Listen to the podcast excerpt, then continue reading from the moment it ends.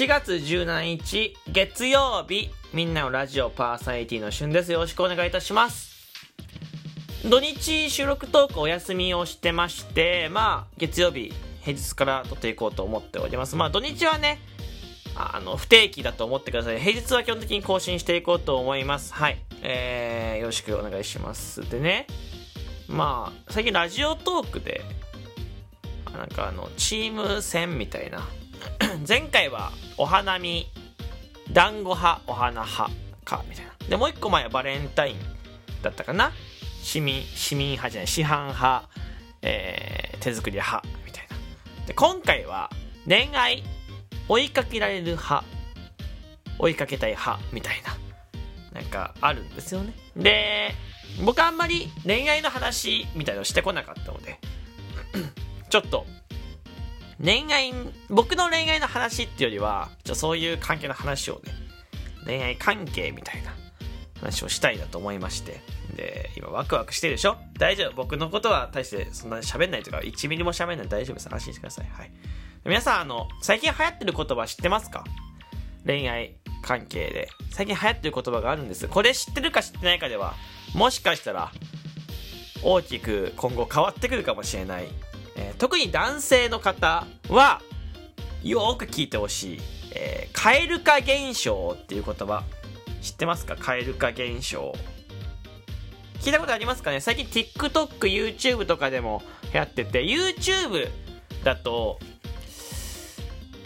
数ヶ月前とか、もうここ最近炎上してた言葉なんですよね。炎上で目立った言葉で、うん、まあ、蛙化現象何かっていうと、漢字はあの、カエルですカエル。今、あの、傘集めたカエル呼べるよみたいなイベントやってますけど、ラジオトークで。えー、そのカエルと同じで、カエル化現象とは、片思いのうちは大好きで夢中になっていたのに、彼から興味を持たれたり、振り向かれたりすると、途端に気持ちが冷めたり、嫌いになってしまう心理現象のこと。名前の由来は、グリム童話のカエルの王様と書いてあって。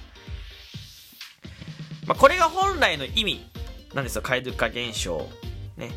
えー、でもなんかそれがね、間違った意味として最近広まって、それがね、まあ、ごく一般化された意味として使われてるんですけど、えー、もっと簡単に砕いて言うと、まあ、あん、そんなに好きだったのに、あんなに好きだったのに、えー、彼氏のあんな姿、あんな行動を見ると冷めてしまったっていう形ですよね。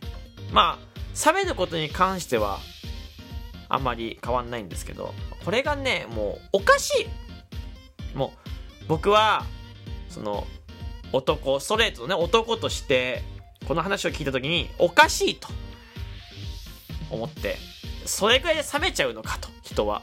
え女性の方はね、あの、これされると旦那に、旦那さんに、彼氏に、これされると冷めるかなとか。えー、むしろ男性の方は、え奥さんに、え彼女さんにね、えこういうこと思えて、まずは好きな人とかにね、こういうこと思えるんじゃないかなってね、ちょっと頭にね、あの、想像しながら聞いてほしいなと思うんですけど、例えば、どんなことが蛙化現象を例として挙げられるかというと、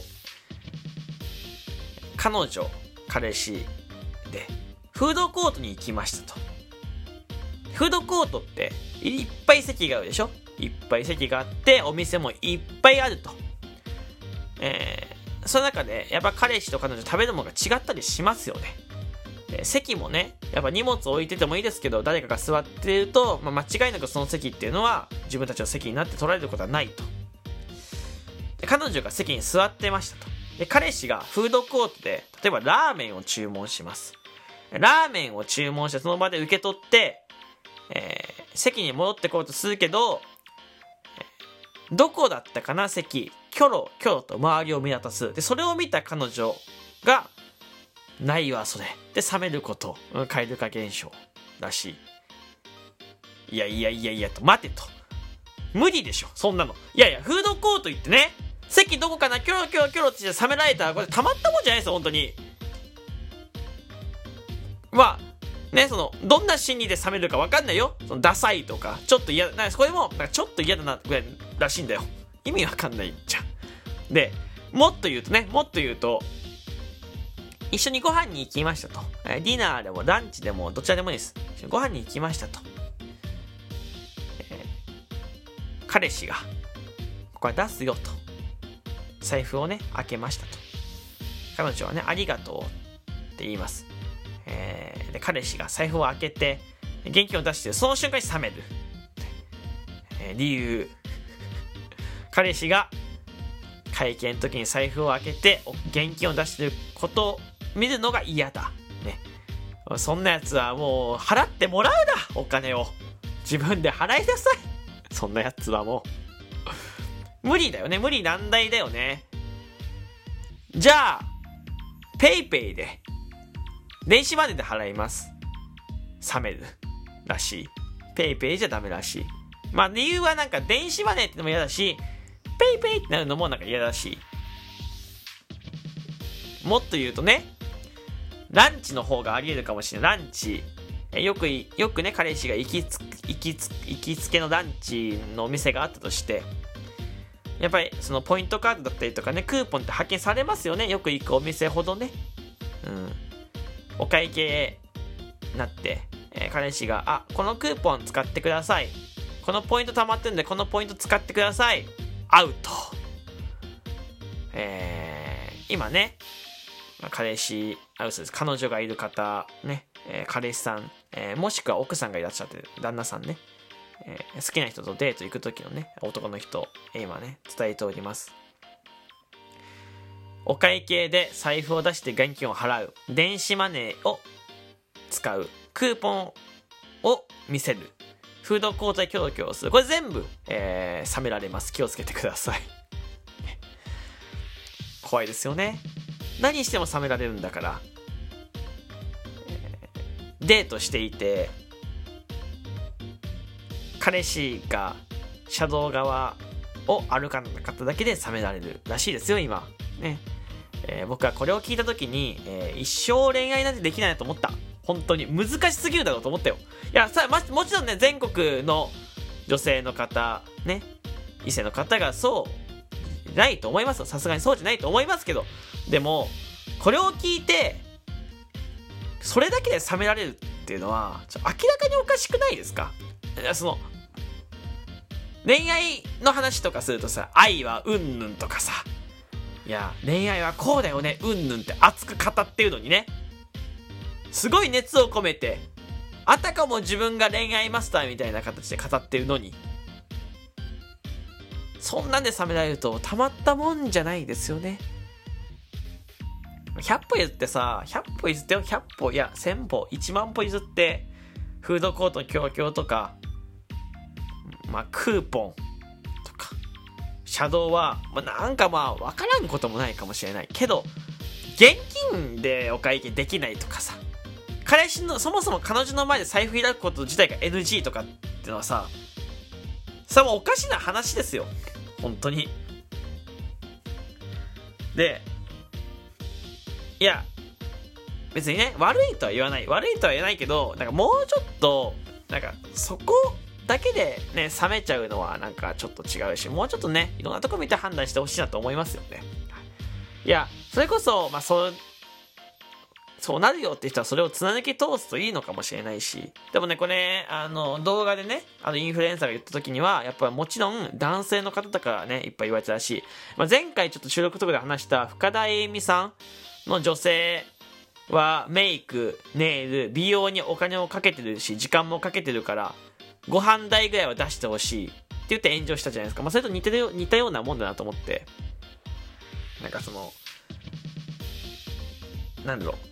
結構こう、男性に、ちょっとやっぱりこの、プレッシャーがかかりすぎてるみたいな感覚はあるのかなと思います、僕は。いや別に、だか男女うんぬんって言いたいわけないし、その女性が悪いって言いたいわけでもないんですけど、でもなんか男性がちょっとプレッシャーかかりすぎてるなって感じはあるのかな？うん。そのあんまり男性がさ、その女性うんぬんってあんま聞かないじゃないですか。結構多いなと思ってて。その蛙化現象も結局、女性よりものことは言わないらしい、あんまり。やっぱ男性に対してらしくて、そうそう。ビクビクして生きてるよね。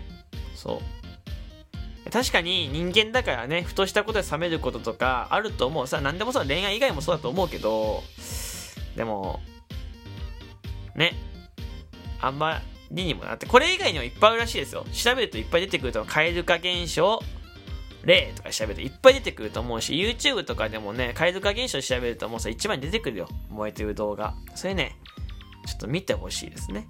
うん、で、ぜひ、その、まあ、彼氏、彼女、お付き合いされてる方はそこで話してみてほしいしね。奥さんとか旦那さんとかね、まあその、わざとやってみるの面白いかもしれないね。蛙化現象をわざとやってみることも面白いかもしれない。ドッキリだったんだとか、今、蛙化現象入ってるからわざとやってみたんだって言って、これで、冗談で言ってて、冗談で進むといい関係なんじゃないかな。それで本当に冷めちゃうと、いや、まあ、責任取れないですけどね、責任取れないですけど、それはそれでちょっと怖いですよね。うん。やっぱその、なんていうんですか？まあ一番は話し合ってみ聞いてみるのがいいんじゃないですか？どうですか？みたいな。こういうのやっぱ冷め冷めたりしますか？みたいな。聞いてみるといいかもしれないですね。何が言いたかったかっていうと、蛙化現象って怖いですよね。知ってますかって話をしたかったって話。あと僕は不思議だなと思ってる。なんか、ちっちゃいことじゃないですか。ちっちゃいことなんだけど、あまあ、そうなっちゃうんだなって、人ってわかんないな、怖いなと思ったお話でございました。はい。気をつけないといけないです。はい。というわけで皆さんここまで聞いてくれてありがとうございました。この番組はお便り、そして収録トークの方にギフトお待ちしております。えー、お便りはね、あの、別にこの収録トークに対してでもいいし、そうじゃなくてもいいのでね、なんか何々当てって書いてもらって、収録トークのタイトルでもいい、なんか欲しいハッシュタグのマーク書いてもらってね、送っていただければ分かりやすいのでよろしくお願いします。ギフトもね、すごく励みになるので、えー、ぜひ送ってくれると助かります。ではまたお会いしましょう。バイバイ。